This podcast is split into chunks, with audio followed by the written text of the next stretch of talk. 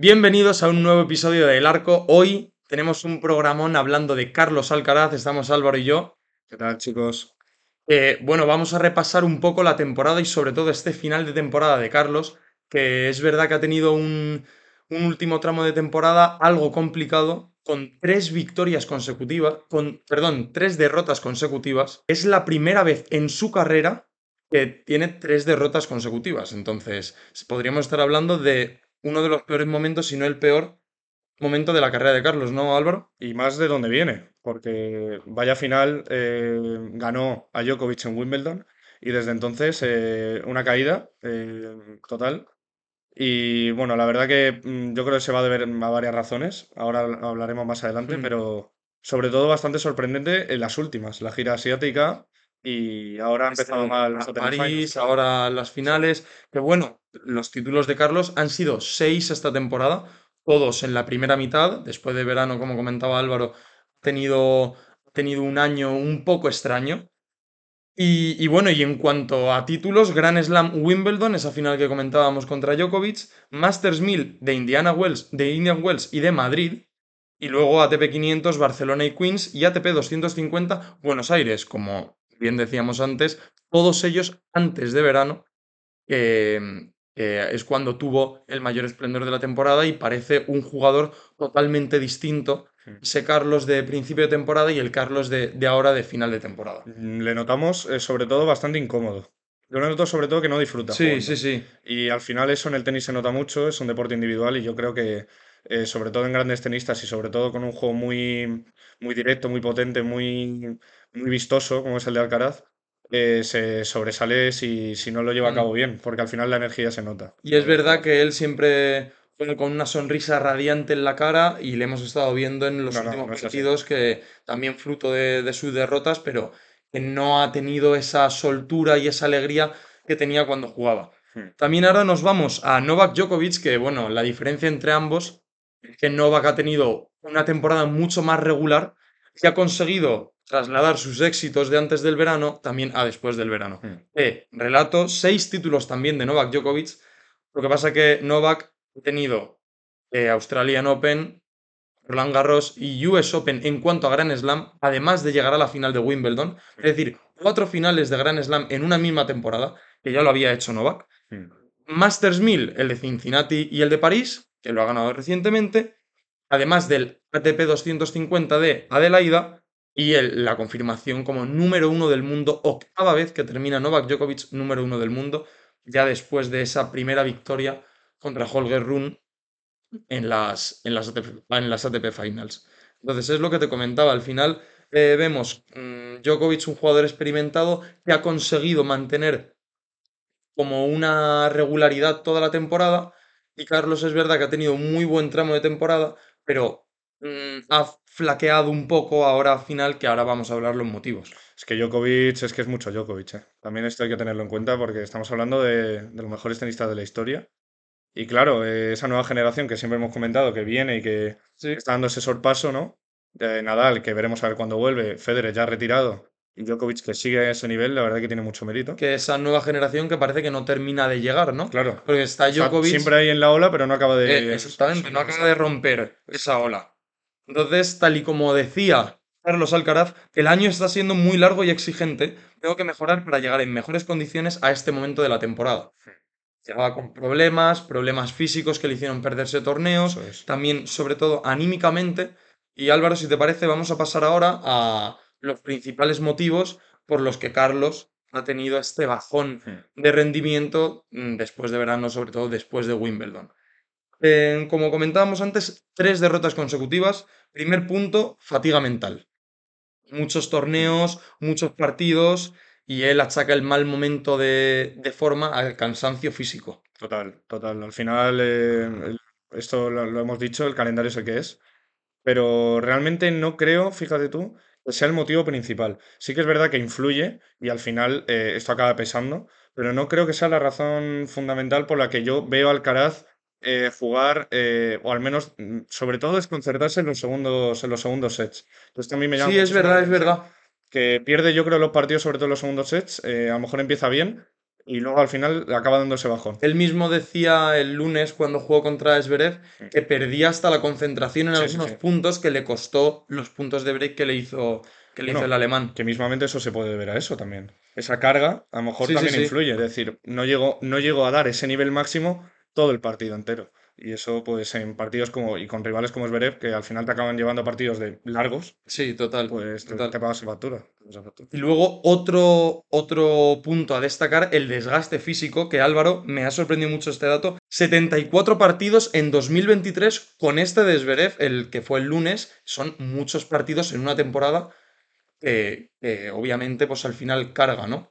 Pues sí, la verdad que sí es lo que vamos diciendo. El calendario eh, apremia y al final aquí nadie se libra. Y mira que Alcaraz al final eh, tiene la edad que tiene, Sí, pero sí, sí. el tenis es un deporte de esfuerzos y, Mm. y esto acaba pagando. Pero sí. es verdad que el físico le ha, le ha, le ha fastidiado un poco en, en algunos torneos, porque por ejemplo recordamos que en 2023 ya se perdió el Australia Open por lesión, las ATP Finals de 2022 se las perdió por lesión también, y luego se ha perdido torneos como, como en, en la gira asiática, se ha perdido Shanghái por, por también carga física, es decir, que es verdad que lleva un año de muchos partidos, que ha querido jugar muchos torneos, es normal por la edad que tiene, pero es verdad que esa carga física se le ha notado y, hay- y de ahí sus declaraciones tras el partido de Zverev. Me encantaría estar en mejor forma. Eso es impactante, ¿eh? Sí, la verdad que Eso es sí. impactante. Eh, al final es que no estamos acostumbrados a ver a Alcaraz así y sobre todo decirlo así, Mm, porque ya decimos que es un juego muy alegre y bueno, al final es que es la persecución del número uno, ¿no? O sea, alcanzar un nivel mm, tan estratosférico, tan alto, que Alcaraz no la, no la ha dado, no la ha dado yo creo al final. Y, pero bueno, hay que darle tiempo, o sea, esto pues, al final es un balance. Pero, pero sí, o sea, le ha mermado, le ha ido mermando y yo creo que poco a poco esto los torneos te afecta. Si quieres, hablamos ahora sobre la obsesión por el número uno. Sí, que Yo creo que ha sido uno de los factores principales también de esta bajada, unido a lo mental, quizá, También. pero esta obsesión por el número uno, porque eh, han estado como jugando a- ahí al gato y al ratón, a ver quién va primero, quién va segundo, quién acaba el año, y al final no ha podido con la regularidad de Djokovic, que es verdad que ha tenido un año tremendo. sí, no le ha podido seguir la pista. Y esto al final eh, también, ahora hablaremos del aspecto mental, tú mismo lo has dicho, pero al final todos los aspectos están encadenados Sí, están sí. ligados y una cosa te lleva a la otra. Es que él mismo decía, refiriéndose a Djokovic, tuve mis opciones de ser el número uno eh, en el último torneo que he jugado y no las aproveché. Todo lo que puedo decir es que se lo merece Djokovic y que lo lucharé el año que viene. Al final lo que vemos es que en la parte decisiva de la temporada, principalmente en la lucha para ser el número uno, ya dejando a un lado los torneos, pero es verdad que hemos visto a un Carlos más, más desconcentrado, em, mermado físicamente. Es verdad que ha tenido una temporada muy larga. Djokovic, por ejemplo, ha hecho muchos más parones, muchos más descansos, también debido a la edad de Djokovic, que. Djokovic tiene 36 años. Pero es que no nos olvidemos de esto, ¿eh? claro. No nos olvidemos de esto. Djokovic tiene 36, Carlos tiene 20 años. La diferencia de edad es mucho mayor. Sí, sí, sí. Entonces, pero también ese puede ser uno de los factores clave, no sé cómo lo ves tú, esa persecución hacia el número Sí, uno. Al final, eh, bueno, esto es, es marcado por cada tenista. Yo creo que él, eh, sinceramente, eh, si ha visto que ha tenido, que tiene posibilidades y se ve que ha tenido posibilidades, se ve que Mm, la sí, frustración sí, es sí. evidente. Y a ver, esto al final también es un juego y, y, eh, si el nivel de juego baja, eso influye, al final acabas perdiendo partidos porque luego también la competencia es muy alta, es que no estamos Claro, sí, sí, sí. al final el nivel de los tenistas es muy alto. Pero viendo lo que hemos visto de Alcaraz, llama la atención. Y respecto a lo que tú decías del número uno, pues eh, lo que digo, si él se veía preparado, yo creo que no dudo en que se haya, eh, que haya ido a algún torneo, que yo esto también lo he leído, sobrado, a lo mejor mm, Sí, es verdad, es verdad, él también, lo decía algunas veces. que, que esto también la podía afectar. Pero Sí. sí, el número uno al final es, una, es la obsesión de, ha sido la obsesión de Alcaraz, pero es que el nivel de Djokovic, eh, con lo alto Ha que ha sido- estado, no la deja opción. Es así. Y leía antes, cuando preparamos el episodio, leía una cosa que nunca la había escuchado yo Alcaraz, que era sobre, que hablaba sobre la dificultad de adaptación. Decía que había muchas pistas diferentes en todo el, el Mm. circuito ATP, que le costaba adaptarse de una pista a otra, el cambio entre... Ya se refería al cambio entre en cuanto a pistas duras, que decía que eran muy distintas las pistas duras a las que venía jugando con, las con la pista dura de las ATP Finals, Sí. que se refería como la pista más rápida sin duda de todo el circuito. Que decía él esta superficie es la, la más rápida del año, eso es seguro. No sé por qué ponen este tipo de superficie al final del año, porque todos los torneos que hemos jugado en pista dura han sido mucho más lentos. Entonces también, mm, no sé si también será fruto de, de la inmadurez o de la juventud de Alcaraz, pero claro, sí que es verdad que hemos visto un Djokovic con muchísima facilidad para jugar en todas las superficies. Entonces él también competía ante un jugador que en todas las superficies es bueno.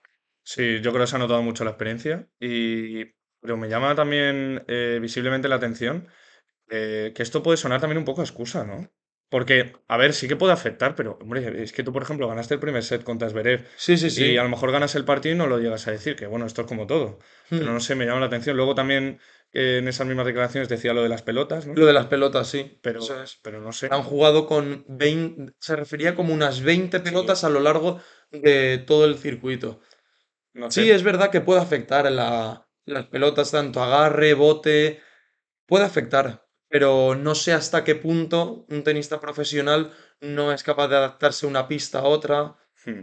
Yo creo que ha sido también más de, desconcentración en el último tramo de temporada y también que venía muy mermado físicamente de todo el año. Sí, Ha estado un año sí. que no ha parado.